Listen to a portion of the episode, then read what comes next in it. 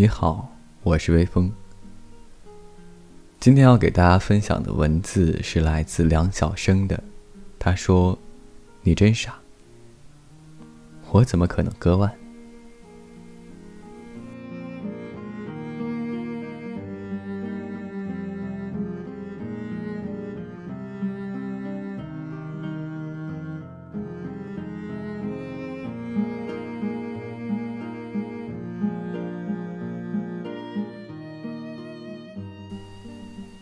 我觉得他很傻，很乐观，却又偏执的令人发指。他总是喜欢笑嘻嘻的说：“欢迎我小菊姐姐，小菊姐姐快来陪我。”他叫木木，很可爱的名字，有着很讨喜的性格，像一抹跳动的阳光，令人雀跃。初识他的时候，我感冒了，嗓子哑得厉害，便捉弄他说自己是个男的。小姑娘傻乎乎的相信了。后来知道我是女生，她惊讶之余又乐呵呵的叫我“小菊姐姐”。木木上的职高，他会弹钢琴，有时候他们班级排舞，就让我们听钢琴音。小姑娘嘴很甜，她的师兄师姐们都喜欢在闲暇的时候来逗她玩。木木喜欢一个叫哲宇的男生，每次遇到他。他就从一个小机灵鬼儿变成一只温顺的小猫，乖巧的样子让我咂舌。他总是喜欢和他玩一些许愿的游戏，让自己签了很多很多心愿。哲宇也有几个自己的小粉丝。木木总是和我醋兮兮地说：“那个挂麦的小妖精。”有时候醋急了，便挂着自己的小号去挑衅那个小妖精。哲宇知道这些也只是睁一只眼闭一只眼。后来哲宇应该是恼了木木，便退了他的群，还删了好友。小姑娘哭哭啼啼的跑来找我诉苦，顺手发了一张自己割腕的照片给我。她说：“小曲姐姐，没有她，我也不想活了。”便下线了。电话也打不通，我只好找哲宇，让他去哄哄木木。他说：“你是不是傻？”他不可能自杀的，那张照片看着也就割破了点皮。再说了，他要真想寻死，我也拦不住。我跟他真没什么，他是不是跟你说他觉得我特别重要？我跟你说他就是个神经病，你最好也离他远点那天哲宇，最终还是去找木木了。我不知道他们说了些什么，木木乖乖的去医务室包扎了手腕。回来后，调皮的跟我说：“小曲姐姐，你真傻，我怎么可能会真的割腕？”我没有把哲宇的话告诉他，自己却悄悄的淡出了他的生活。不久前，他打电话给我，羞涩又兴奋的说：“小曲姐姐，我的一个师兄跟我表白了，他说他要来找我。”我忘了我回复了他什么，是祝福还是善意的提醒？我记不清了。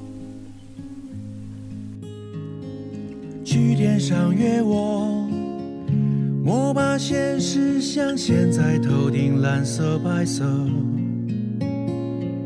山上也约我，路弯弯的，任它相思去角落。在水里约我。涟漪后，湖泊几个小名就婆娑。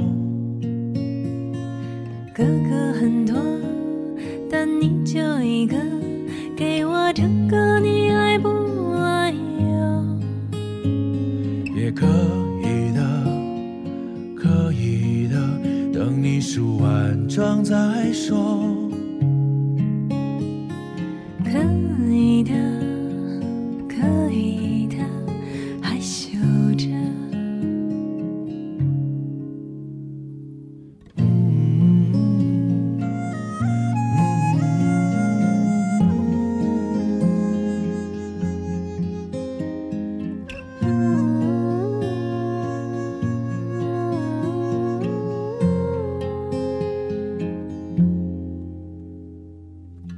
风中约我，默念麦子落什么青青草绿色。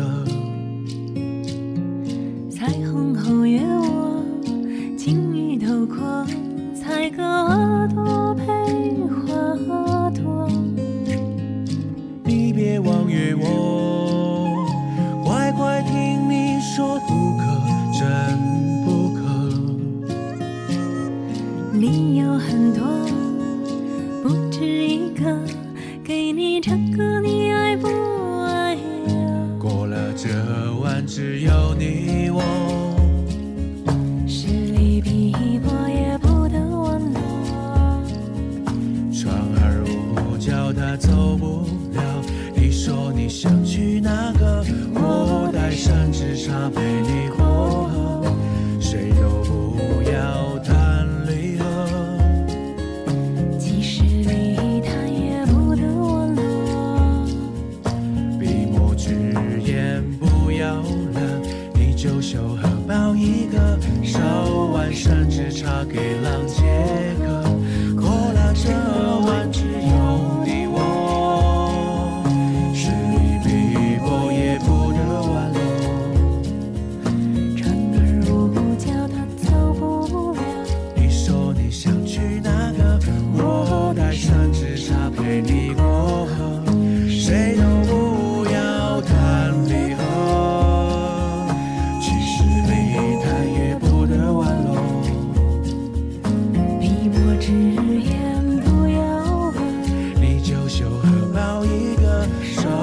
山只差给浪接的，